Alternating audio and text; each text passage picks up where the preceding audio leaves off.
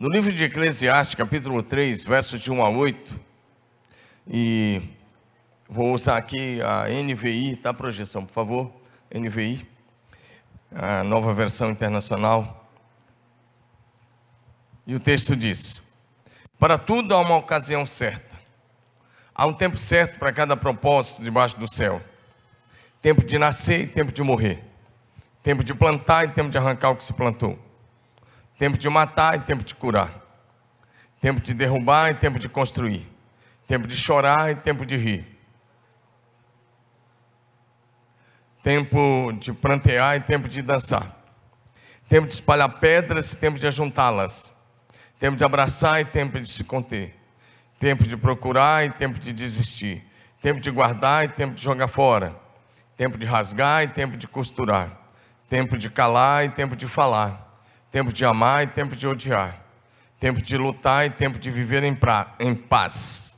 Agora, Eclesiastes capítulo 8, versos 5 e 6 diz assim: Quem obedece, está falando de Deus, né? Quem obedece às suas ordens não sofrerá mal algum, pois o coração do sábio saberá a hora e a maneira certa de agir. Porquanto há uma hora certa e também uma maneira certa de agir para cada situação. Diga amém. Senhor, nós pedimos que esta palavra seja aplicada pelo Espírito Santo a cada um dos nossos corações. Fala conosco, Senhor, do teu jeito e da tua maneira, para o louvor da tua glória. Oramos agradecidos em nome de Jesus. Diga amém. Diga de novo comigo: tempo de recomeço. Vamos meditar sobre isso hoje. Muitos dos filhos de Deus, nesse último ano, de, mais especificamente de março de 2020 para cá, têm sofrido perdas nesse período de pandemia. Alguns de vocês perderam familiares, parentes, amigos. E isso não é fácil. Mas o que nos consola é a certeza de que aqueles que partiram no Senhor estão com Ele na glória e que em breve nos encontraremos e viveremos como família de Deus. Diga amém. E eu quero começar dizendo a você que está aqui, você que nos assiste, nos acompanha pela TV Marília, Canal 4, pelas redes sociais, quer dizer a você que toda tristeza, toda dor, todo luto, tem prazo de validade. Vou repetir, porque eu tossi. É só, não tem, não tem nada de gripe, não tem nada disso, mas tossi. Todo luto, toda tristeza, toda dor e toda tosse tem prazo de validade. Logo vai passar. Amém? Salmo 30, verso 5. O salmista escreveu o seguinte: porque não passa de um momento a sua ira, o seu favor dura a vida inteira. Ao anoitecer pode vir o choro, mas a alegria vem pela manhã. Diga isso, ao anoitecer pode vir o choro, mas a alegria vem pela manhã. Meu irmão, a dor do seu luto vai passar, a tristeza vai passar, a doença vai passar, essa situação vai mudar. Diga comigo, vai passar. E você ainda vai celebrar a vida com seus irmãos em nome de Jesus. Mas no assunto hoje é recomeço. E quando essa dor passa, quando esse luto passa, quando essa tristeza passa, você tem o privilégio, a oportunidade de recomeçar. Eu queria enumerar algumas coisas que eu acho interessante para servir de base antes de entrarmos na mensagem. No decorrer da história, da história da humanidade, nós temos muitas nações que tiveram que recomeçar. Povos, nações, pessoas, famílias. Deixa eu recordar só três nações aqui rapidinho, porque o tempo aqui corre contra a gente. Primeiro, vamos pensar em Israel. Quantas vezes a, a nação de Israel teve que recomeçar no decorrer da sua história? Por exemplo, no cativeiro babilônico, O rei Nabucodonosor veio e na segunda leva ele destruiu o templo de Salomão, destruiu a cidade de Jerusalém, destruiu as muralhas, e o povo ficou no cativeiro babilônico 70 anos. E depois de 70 anos eles voltaram, pobres, a maioria deles pobres, uma situação de recomeço. E se você conhece o livro de Jeremias, você vai ver que ele teve que recomeçar reconstruindo as muralhas reconstruindo a cidade e reconstruindo os próprios valores da nação, reconstruindo aquilo que fazia parte da fé do seu povo, e a nação recomeçou. E reconstruiu e ergueu-se novamente. Mas, no ano 70 depois de Cristo, o general romano Tito invadiu e sitiou Jerusalém mais uma vez. Aquele cerco que durou 145 dias. E depois de 145 dias, quando os judeus abriram os portões das muralhas, os portões da cidade, o general romano entrou e, de acordo com Flávio Josefo, matou cerca de um milhão e cem mil judeus. E os que sobraram em toda a Judéia, eles foram dispersos entre as nações. E essa dispersão, ou diáspora judaica, é, durou 1878 anos até maio de 1948, quando, com o voto de um brasileiro chamado Oswaldo Aranha, a ONU reconheceu novamente Israel como nação. E de 1948 para cá, Israel se ergueu de novo, reconstruiu, recomeçaram de novo. Diga amém. Um povo que tem recomeçado de quando em quando só para servir de base. Deixa eu te dar um outro exemplo de uma nação que eu gosto muito, já fui tantas vezes, nós temos quatro igrejas lá, e normalmente uma vez por ano a gente vai lá. O Japão. Se você, todo mundo conhece a história, sabe que no período da Segunda Guerra, o Japão teve duas cidades arrasadas, Hiroshima e Nagasaki, arrasadas com a bomba atômica. E a nação também ficou arrasada após guerra, e eles recomeçaram. Isso é uma nação de primeiríssimo mundo, uma das principais economias. Antes ela ficava ali segunda, eu acho que agora é a terceira economia, se não for a terceira, a quarta economia. Eu não olhei esses dias, mas deve ser a quarta economia por aí do mundo. Mas tiveram que recomeçar pós-guerra. E aí, em 2009, me parece, vem aquele tsunami, tsunami, arrasador em uma das regiões lá do Japão, e eles tiveram que recomeçar de novo e reconstruir aquela região. Você já vai entender o que eu estou onde que nós vamos chegar. Outra nação que eu, eu, eu olho e admiro muito, também nós né, tivemos tantas vezes lá, tem um casal aqui de lá, né? Que é o Natan e a Hannah, é a Coreia do Sul. A Coreia do Sul, depois da guerra civil que dividiu a nação, ficou a Coreia do Norte e a Coreia do Sul, a partir dos anos 50, quando terminou a guerra, a Coreia do Sul era tão pobre. Eu conversei com vários pastores, dentre eles o pai da Ana, o pastor Eduardo, e outros pastores, pastor Yun, ele disse que era tão pobre nos anos 50, começo dos anos 50, pós-guerra, que, as, as, que em Seul, a capital, as árvores não tinham folhas, porque as pessoas não tinham que comer, comiam as folhas das árvores comia batata e comia as folhas das árvores. E ela era uma das piores economias do mundo, estava lá atrás. Mas nesses anos, em 20 anos, eles ergueram, recomeçaram. E hoje eles são a décima economia do mundo. Um dos tigres asiáticos. Eles tiveram que recomeçar. Agora deixa eu trazer para mais perto. Conheço alguns empresários, e alguns deles estão aqui sentados, que precisaram recomeçar. E às vezes precisaram recomeçar da falência, do quase nada. E hoje são prósperos, são bem-sucedidos. Temos quantas famílias aqui que casais tiveram que recomeçar o casamento. Alguns estavam separados há oito anos, nove anos, sete anos outros separados há três anos, quatro anos, e recomeçaram com a mesma esposa, e hoje são próximos e não vão se separar mais, vão até o fim. E a gente precisa ter humildade para recomeçar. O texto que lemos, o autor está dizendo: há um tempo para cada propósito, há um tempo para cada coisa. A Bíblia nos relata de homens que caíram, pecaram, e às vezes pecado feio. Passaram por problemas, dificuldades, mas se levantaram e recomeçaram na cidade onde caíram e tornaram-se homens segundo o coração de Deus. Diga amém. Um deles foi o rei Davi que pecou feio lá em Jerusalém, caiu adultério. Você conhece a história lá de 1 Samuel, 2 Samuel capítulo 11, depois capítulo 12, quando o profeta Natan foi estar com ele. Você conhece o Salmo 51, que foi a confissão dele, e ali foi o primeiro passo para recomeçar.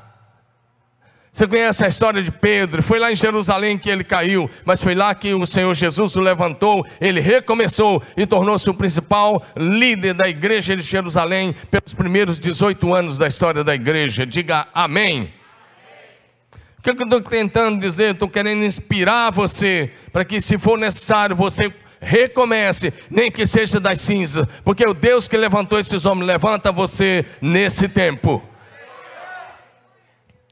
Então, depois de tudo que atravessamos nesses últimos meses, nós entendemos da parte do Senhor Deus que esse é um tempo de recomeço. Diga amém. Diga: esse é um tempo de recomeço. E nós estamos aqui como igreja de Jesus Cristo para declarar sobre a sua vida nesse tempo de recomeço que você vai viver um tempo de restauração e de restituição de todas as coisas que foram tiradas de você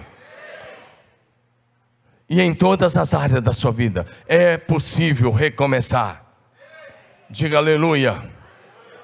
A primeira coisa que eu quero enumerar com você é: é preciso disposição para recomeçar. Diga amém. Se eu fosse acrescentar uma palavra, eu ia dizer, acrescentar: é preciso humildade e disposição para recomeçar. Amém? Diga comigo, é preciso humildade e disposição para recomeçar. A partir de agora eu pretendo dar alguns exemplos, e como eu disse, é para inspirar você a recomeçar seja a sua vida de oração, seja a sua vida na palavra, seja o seu ministério, seja a, a, sua loja, seja o seu negócio, seja o seu trabalho, seja uma nova empresa, seja o que for, seja o seu uh, casamento, seja uma amizade, eu quero hoje encorajar você a recomeçar. Amém? Em primeiro lugar, eu quero olhar com você um pouquinho a vida de Moisés. E é, aí eu, eu quero, é preciso obediência e fé para recomeçar e cumprir o propósito de Deus para a sua vida. Diga amém. Diga comigo, obediência e fé. Moisés, você conhece a história, foi criado no palácio até os 40 anos, palácio faraó. E aos 40 anos ele achou que estava na hora de ser o líder do seu povo, mas ele começou do jeito errado.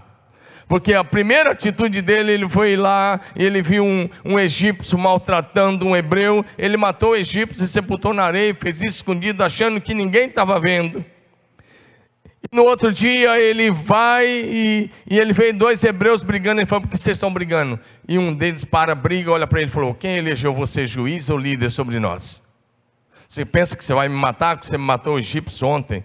Quando ele ouviu isso, a Bíblia diz que ele, eu estou mencionando, por favor, projeção. Êxodo capítulo 2, de 11 a 15. Ele diz: Puxa, o negócio foi descoberto. Pensei que estava tudo oculto, mas não existe crime perfeito. Diga amém. E aí o negócio chegou até Faraó e o Faraó queria matá-lo. Êxodo 2, versos é, de 11 a 15 que eu estou mencionando. E o último versículo diz: Quando o Faraó soube disso, procurou matar Moisés, mas esse fugiu para morar na terra de Midian na terra de Midian. Era o verso 14 que eu estava mencionando. Né? Ele fugiu, é, verso, e aí ele foi morar na terra de, dos midianitas. Mas 40 anos se passaram, e depois de 40 anos, a Bíblia vai dizer para a gente que o Senhor foi até Moisés. Agora olha bem para mim. E o Senhor foi até Moisés num período que ele achava que tinha acabado. Porque ele tinha ficado 40 anos no palácio, agora 40 anos no deserto, cuidando das ovelhas do seu sogro Jetro. E quando ele achava que tinha acabado, agora não, mais ou menos ele, tá, ou ele devia estar tá pensando: acabou, estou com 80 anos, agora é só descer, é ladeira abaixo, agora vai para o bico do corvo. É, desculpa aí, é brincadeira. Mas ele está pensando, agora foi. E Deus disse: não, agora vai começar.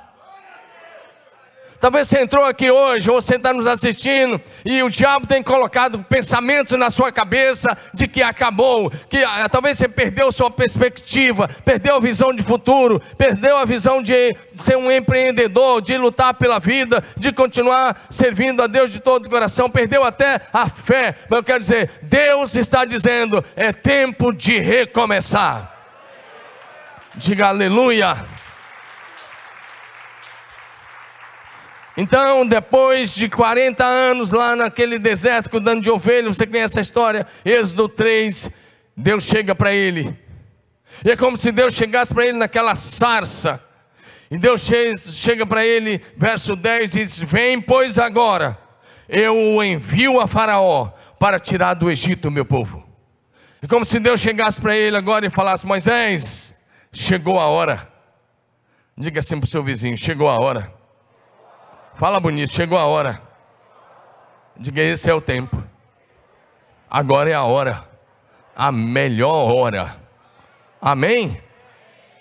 Deus chega para ele e fala: Moisés, chegou a hora, vai, tira o meu povo. Você conhece toda a história, capítulo 3, capítulo 4, depois você estuda. Mas você vê que Moisés obedeceu. E agora ele vai lá e tira o povo do Egito. Ele lidera o povo, ele liderou o povo durante 40 anos dos 80 aos 120, uma liderança fantástica, como amigo de Deus, como aquele que falava com Deus face a face.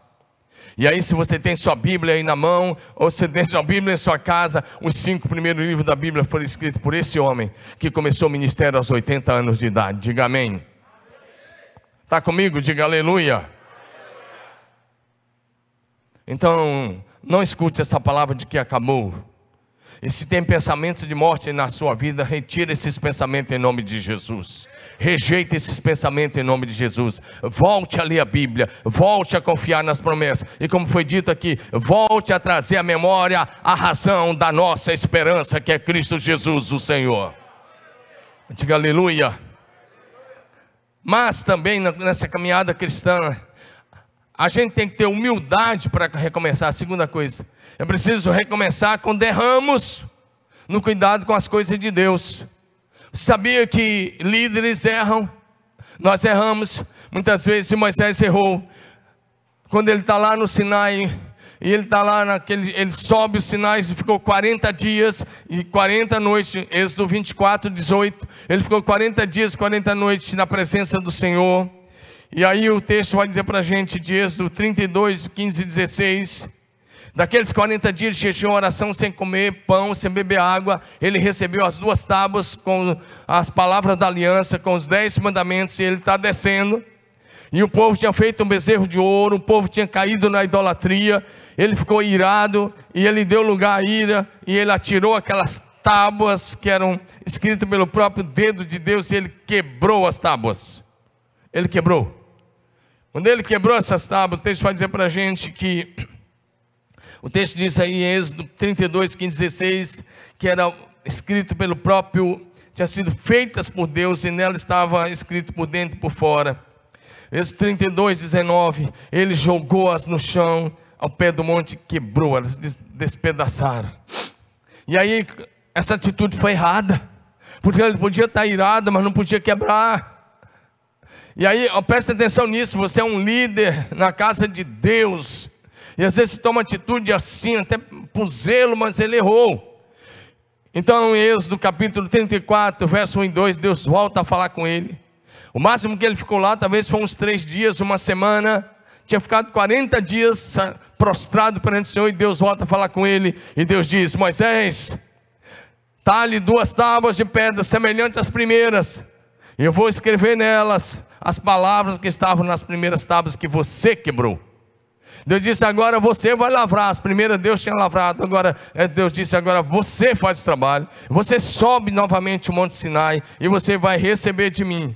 Mas preste atenção: se você acha que ele subiu num dia, recebeu no mesmo dia, vai para Êxodo 34, versos 28 e 29, e diz assim: E Moisés ficou ali com o Senhor 40 dias e 40 noites, sem comer pão, sem beber água. Ele teve que ficar outros 40 dias lá prostrado, confessando o pecado, pedindo perdão pelo pecado do povo, orando, pedindo para Deus ir com eles. E o texto vai dizer: e Deus escreveu nas tábuas as palavras da aliança, os dez mandamentos. E aí o texto até vai dizer, até o verso 29, que quando ele desceu com essas duas tábuas, o seu rosto brilhava. Diga amém. Diga aleluia. É humildade de reconhecer: eu quebrei as tábuas, eu errei Preciso voltar, porque fui reprovado naquele teste. Dei lugar à ira. E agora preciso voltar e passar nesse teste. Isso é para cada um de nós. Às vezes, no afã de você fazer a obra de Deus, dependendo do que acontece, às vezes você fica irado e nessa hora você faz uma besteira e aí tem que voltar lá teste do caráter, o teste da palavra, o teste da integridade, o teste da fé, o teste da lealdade, o teste da fidelidade, da perseverança. Quantos de nós, talvez nesse período, a gente fez algo semelhante, e Deus está dizendo: volta, volta de lá, vai lá onde você errou, conserta, para que você possa ser aprovado nessa área. Posso ouvir um amém, igreja? Quem está entendendo aí essa palavra? E Moisés recomeçou nessa área também, mais 40 dias lá. E se você estudar depois do Deuteronômio 9, vai, ele mesmo explica esses dois períodos de 40 dias de jejum e oração diante de Deus. Diga amém. Terceira coisa que quero enumerar: é preciso recomeçar e reconstruir, a mesmo que seja a partir da falência e das cinzas. Talvez você perdeu tudo. Talvez você fechou seu negócio, seu trabalho, sua loja, sei lá, tá, alguma coisa talvez aconteceu, mas não dê lugar àquilo que o inimigo está tentando dizer. Recomece, nem que seja das cinzas. E o Deus do céu, que criou todas as coisas pela palavra do seu poder, te fará prosperar outra vez. Te fará ser forte, corajoso para fazer o que tem que ser feito. E vai, se você andar com Ele, Ele fará você ter sucesso outra vez. Diga aleluia. E aí eu estou lembrando de Davi. Antes de ser rei, ele já tinha o seu pequeno exército com cerca de 600 homens. E ele estava morando numa cidade chamada Ziklag. Eu estou me lembrando aí de 1 Samuel capítulo 30, de 1 em diante. Não vou ler por causa do tempo, apenas mencionando. E eles saíram para uma batalha, ele saiu com seus 600 homens, a cidade ficou desguarnecida, veio um exército do, lá do, do deserto, do Oriente. E esse exército vem e saqueou a cidade, pegaram todas as mulheres desses 600 soldados, todos os filhos, todos o gado, todos os bens, e queimaram a cidade, não ficou uma única casa. Então você vê isso aí, e a cidade foi completamente queimada por aquele exército inimigo. Quando eles voltaram, só tinham cinzas. A primeira atitude de Davi e seus 600 homens foi chorar. E a Bíblia diz que eles choraram muito até que não tinha mais força. E aí toma bastante cuidado, olha para mim. Presta atenção, se você está passando por dificuldade, não procure um culpado. Diga, não procurar um culpado. A primeira coisa que aqueles homens fizeram, um grupo deles, daqueles homens de Davi era: vamos apedrejar Davi, você é o culpado. Mas Davi, a Bíblia diz que ele buscou ajuda no Senhor. Ele constou o Senhor Deus, diferente de procurar um culpado. Ele disse: Deus, o Senhor está comigo. O Senhor, eu posso perseguir esse exército, esses bandos que vieram. E Deus disse: Vai. E ele disse: O Senhor vai me dar vitória. E Deus disse: Vou. Ele fez isso consultando um sacerdote.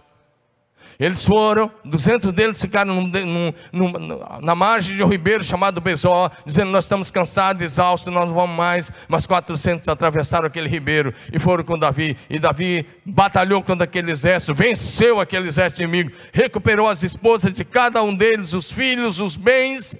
Ainda pegou o despojo daquele exército e trouxe de volta. E em seguida eles começaram a reconstruir a cidade das cinzas e a reconstruíram. Precisa ser assim hoje, gente como Davi, que não vai apontar o dedo para ninguém, mas que vai buscar força no Senhor, o poder de Deus, a graça de Jesus, que não vai procurar culpados, mas vai procurar solução em Deus. Diga amém. Se precisa recomeçar, vamos recomeçar. Diga amém. E assim precisa ser conosco. Nós cantamos tanto aqui, né? Até recentemente nós estávamos cantando e vamos voltar a cantar. Uma música que diz ainda, que é uma palhinha aí. Não vou dar não. Eles vão querer comprar meu passe, não vai dar certo. Eu, eu, uma música cantamos aqui, ainda que a figueira não floresça. Abacuque 3, 17, 18. Essa música baseada lá. Ainda que a figueira não floresça, nem haja fruto na vide, e o produto da oliveira minta, e os campos não produzam mantimento, as ovelhas sejam arrebatadas do aprisco, e nos currais não haja gado. Todavia eu me alegrarei no Senhor e exultarei no Deus da minha salvação. Agora, Cantar isso, cantar isso é poético, é bonito, mas na prática chegou a hora de viver isso na prática. Amém, amados? Ainda que a figueira não floresça, ainda que haja falência, é o que o autor está dizendo, o profeta Abacuque está dizendo, ainda que tudo esteja em falência na agricultura, pecuária, a economia, eu me alegrarei no Senhor e exultarei no Deus da minha salvação, porque Ele é a nossa esperança. Diga aleluia. Esse é o nosso tempo. Quero enumerar mais uma coisa temos que recomeçar. Presta atenção nisso. Temos que recomeçar quando desobedecemos a direção dada por Deus. Diga comigo, vamos lá?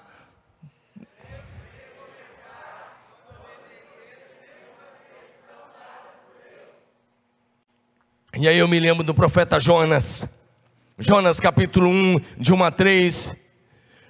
Deus é bem interessante como, como é que Deus fala com ele a palavra do Senhor veio a Jonas, filho de Amitai, com essa ordem: vá depressa à grande cidade de Nínive e prega contra ela, porque a sua malícia tem subido até mim. Mas se você continua, o próximo versículo já vai dizer assim: Mas Jonas fugiu, como se pudesse fugir. Jonas fugiu da presença do Senhor, dirigindo-se para Tarso.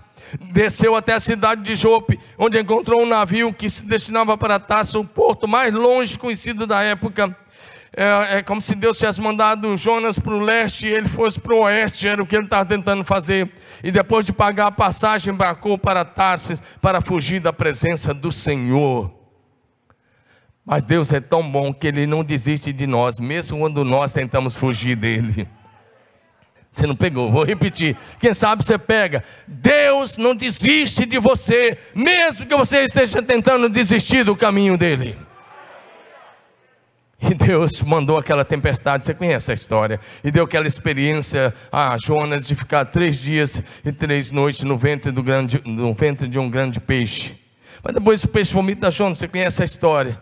E o próximo texto, Jonas capítulo 3, vem novamente. A palavra do Senhor a Jonas pela segunda vez com essa ordem: vá à grande cidade de Nínive e pregue contra ela a mensagem que eu lhe darei Jonas obedeceu. Diga, Jonas obedeceu. Fala comigo, Jonas obedeceu. Por que, que já pulou para o verso 3? Deixa lá onde eu estou dizendo, verso 2. Jonas obedeceu. Aí, diga comigo, Jonas obedeceu. Não, todos vocês, Jonas obedeceu. Agora é sua vez de obedecer. Amém? Ele obedeceu a palavra do Senhor e foi para Nínive. Agora ele obedeceu. E o texto vai dizer que a cidade era tão grande, pelo jeito, alguns falam em 120 mil é, habitantes, mas na verdade 120 mil possivelmente era o exército de, de Nínive, porque você cruza Marília em menos de um dia. Se você sair lá do Gigantão, por exemplo, e for até o fim da Nova Marília, eu acho que você faz isso em meio dia, não faz? Faz sim, ou até menos. Aí umas três horas, quatro horas você vai fazer. Você caminhar no devagarzinho, você faz. Mas o texto vai dizer que Nínive era uma cidade que levava três dias para percorrer três dias para cruzar a cidade. E aí Jonas é o sucesso do fracasso, porque ele não cria que o povo ia se arrepender. Mas o povo se arrependeu, proclamou um jejum e se converteram ao Senhor. Diga amém. amém. E era isso que Deus queria. Deus não queria destruir, Deus queria o arrependimento e a salvação daquela cidade. Diga amém. Mas Jonas tentou fugir. Então, se você tentou fugir do chamado, do propósito, da vontade de Deus, hoje o Senhor te chama de volta ao propósito. Deus não desistiu de você. Deus não desiste de você. Ele continua, o que ele colocou dentro do seu coração está de pé, o chamado está de pé, a vocação está de pé, o propósito está de pé e a vontade dele para a sua vida está de pé. Diga amém. Talvez você até esfriou. Nem, você, ontem eu vi um irmão aqui falar um negócio que me preocupou. Mas muito sério. Ontem nós estávamos aqui no GD e um dos irmãos, não sei se ele está aí no culto, ele falou assim que, ele falou essa semana para uma pessoa, você orava por todo mundo. Você orava no face a face, impunha as mãos, expulsava demônio. Você orava aqui, você o visitava. E hoje você não ora mais nem por você. Eu quero dizer uma coisa: se isso está acontecendo e você não está orando nem por você, mesmo assim, o propósito de Deus para a sua vida está de pé. Porque o propósito e a vocação de Deus são irrevogáveis. Vou repetir de novo: o chamado e a vocação de Deus são irrevogáveis. Você pode até deixar de cumprir, mas a parte de Deus permanece de pé. Diga amém. Isso que eu estou mencionando, depois você estuda, está em Romanos capítulo 9. Diga amém. Eu quero enumerar uma última coisa, não vai dar para pregar a palavra mais toda, mas eu vou pregar até um ponto aqui, um, que eu acho interessante. Diga comigo, agora próximo. Diga, recomeçar. Todos vocês, bem bonito. Recomeçar. Quando tomamos a decisão de trilhar o nosso caminho e ir para um lugar que Deus não nos mandou. Isso é muito sério. Eu estou falando de um santo homem de Deus agora. Sabe, eh, talvez nesses últimos dez meses, quase um ano, você está trilhando alguns caminhos que Deus não mandou você trilhar. E aí o problema é que trilhando esse caminho, você vai querer a bênção de Deus e Deus não vai te abençoar nesse caminho. Ele pode até te sustentar um pouco, como ele fez com esse homem, mas você vai ter problemas. Talvez você começou a tomar outros caminhos. Do tipo, não, não vou mais na igreja, não vou mais na célula, parou de orar, parou de ler Bíblia e está se tornando um humanista, um cético. E Deus está te chamando de volta para o recomeço. Diga amém. Eu quero lembrar com você o grande profeta Elias, santo homem de Deus, homem fantástico mas depois de vencer os profetas de Baal, 450, depois de vencer os profetas da idolatria, 400, depois de vencer 850 homens no Monte Carmelo, uma, uma vitória tremenda, sobrenatural. Depois de orar e o fogo cair do céu, da parte do Senhor e queimar o holocausto, a lenha, as pedras, evaporar a água. Depois de orar e a chuva descer, a Jezabel mandou um recado para ele, uma mulher. A gente já brincou com isso, que ele venceu 850 anos, homens e fugiu de uma mulher. Não tem nada demais. Se você, se você percebe que vai apanhar, foge mesmo. Brincadeirinha sem graça. Se for o homem que está batendo, tem a lei Maria da Penha, né? Aí já vai lá, né, irmã? Não vai ficar lá sofrendo, não. Mas se for a mulher que está batendo, aí vamos ter que arrumar a lei do José da Penha, alguma coisa assim. Brincadeira sem graça, mas vamos para frente. Agora, presta atenção. Ele teve aquela vitória tremenda. O cara, esse homem é tão poderoso que ele tinha orado e suspendeu a chuva. Três anos e meio, 1 Reis 17, 1. Ele aparece três anos e meio depois, ele ora, o fogo cai, ele vence os profetas de Baal, e depois ele ora e a chuva volta. Nesse, tudo isso está no capítulo 17, capítulo 18 de 1 Reis. Mas no capítulo 19, mostra um lado tão humano dele quanto muitas vezes nós. Presta atenção nisso. A Jezabel mandou um recadinho dizendo: ó, amanhã, até essa hora, sua cabeça não vai estar mais sobre o seu pescoço. Eu vou cortar. Vou mandar cortar. E aí, 1 Reis 19, 3, Elias teve medo. Está aí. Elias teve medo e fugiu para salvar a sua vida. Entrou, foi para o território da, da Judéia, deixou o seu servo e ele pegou o caminho do deserto. Teve uma experiência até legal, né? Se deitou embaixo de uma árvore lá, pediu a morte, dizendo: Deus basta, já chega. Eu não sou melhor que os meus ah, amigos, meus, meus colegas profetas. Ela matou todo mundo mesmo. Agora eu não sou melhor, chega, pode me matar. Ele queria morrer agora, eu pedi a morte, mas Deus não deu. Deus foi lá e mandou um anjo levar pão e água. Ele dormiu de novo, acordou, tinha pão e água lá que o anjo levou de novo para ele. E ele fez uma caminhada de 40 dias e 40 noites até o Horebe, monte de Deus. Ele saiu da Judéia e foi até a península do Sinai, até o monte Horebe, aquele mesmo monte que Deus havia falado com Moisés. E ele chega lá e ele entra numa caverna. Está aí agora o verso, por favor, projeção. O verso, capítulo 19, verso 15 a.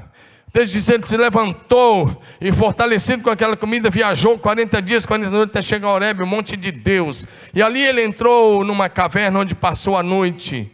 E naquela mesma noite, imagina, você caminhou 40 dias, 40 noites. Elias era magrinho, Elias era atleta. Você pode olhar isso lá em 1 Reis 18, quando ele corre na frente da carruagem de Acabe.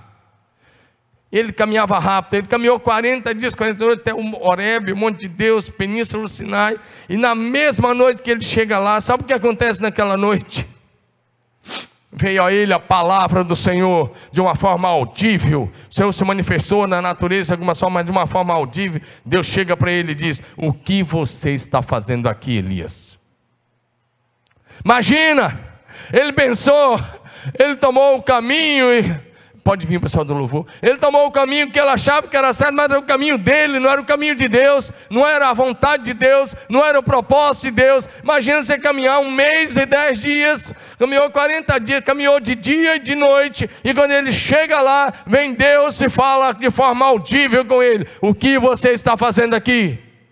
Em outras palavras, Deus Eu não mandei você trilhar esse caminho. E aí, sabe o que é mais forte ainda? Ao próximo versículo diz o, o verso de número 15. Agora, eu, aliás, era 1 Reis 19, 8 e 9 que Deus pergunta: está fazendo aqui? Essa pergunta aparece duas vezes. O que você está fazendo aqui? O que você está fazendo nesse lugar? E no verso 15, sabe o que, que Deus diz? Volte pelo caminho que você veio. Imagina, ele só passou uma noite e Deus disse: Volte pelo caminho por onde você veio. Você não devia ter trilhado esse caminho. Ei, olha para mim, irmão, você que está em casa também, presta atenção. Você tem trilhado o caminho que, que talvez tenha sido o caminho que parece direito, mas não é o caminho de Deus, não é a vontade de Deus, não é o propósito de Deus. Você está confiando mais nos homens, mais nas coisas, mais na, na, na mídia, mais na vacina, mais numa que tem que vacinar sim, é prudente, tem que fazer, eu vou fazer, você também vai fazer, mas nossa confiança primeiro está no nosso Deus.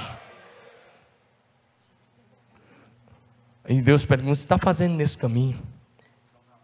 E a palavra de Deus hoje para você que está nos assistindo e você que está aqui é: volte pelo caminho por onde você veio. Mais 40 dias de caminhada de volta. A pé. Mais 40 dias, Deus diz: volta, sabe por quê? Você trilhou um caminho que não era para você trilhar. Grande profeta. Também erra. Era um sujeito a nós. E trilhar esse caminho foi um erro. Por isso Deus diz: volta. Talvez você está tomando caminho até de se afastar da igreja e de Deus. E Deus está dizendo: volta, agora trilha de volta o caminho. Trilha o caminho de volta. Recomeça. Recomeça. Recomeça. E Elias voltou. E uma última coisa sobre Elias. Quando Elias orou pedindo a morte, no começo do capítulo 19, Ele orou porque ele achava que tinha acabado. Ele disse: Basta, não sou melhor, acabou. Eu quero morrer. E quando Deus disse: Volta, Deus está dizendo: Elias, não acabou. Diga para o seu vizinho: Não acabou. Fala bonito, forte: Não acabou. Afirma: Não acabou. E Deus disse para ele: ó, Você vai ungir Azael, rei da Síria, Jeú, rei de Israel. Você vai pegar Eliseu, vai treiná-lo, vai discipular e vai levantá-lo como profeta de lugar. Só esse discipulado de Eliseu levou de 8 a 10 anos. Quando ele pensou que tinha acabado, é engano seu achar que Elias voltou e Deus o arrebatou. Não, ele ficou 10 anos. De 8 a 10 anos discipulando Eliseu. E a oração que ele fez pedindo a morte Graças a Deus tem algumas orações que Deus não responde. A oração que ele fez pedindo a morte, Deus não respondeu. E Deus, dez anos depois, deu a ele o arrebatamento. Você não está entendendo? Deus deu arrebatamento sem passar pela morte. Diga aleluia. Coloque-se em pé.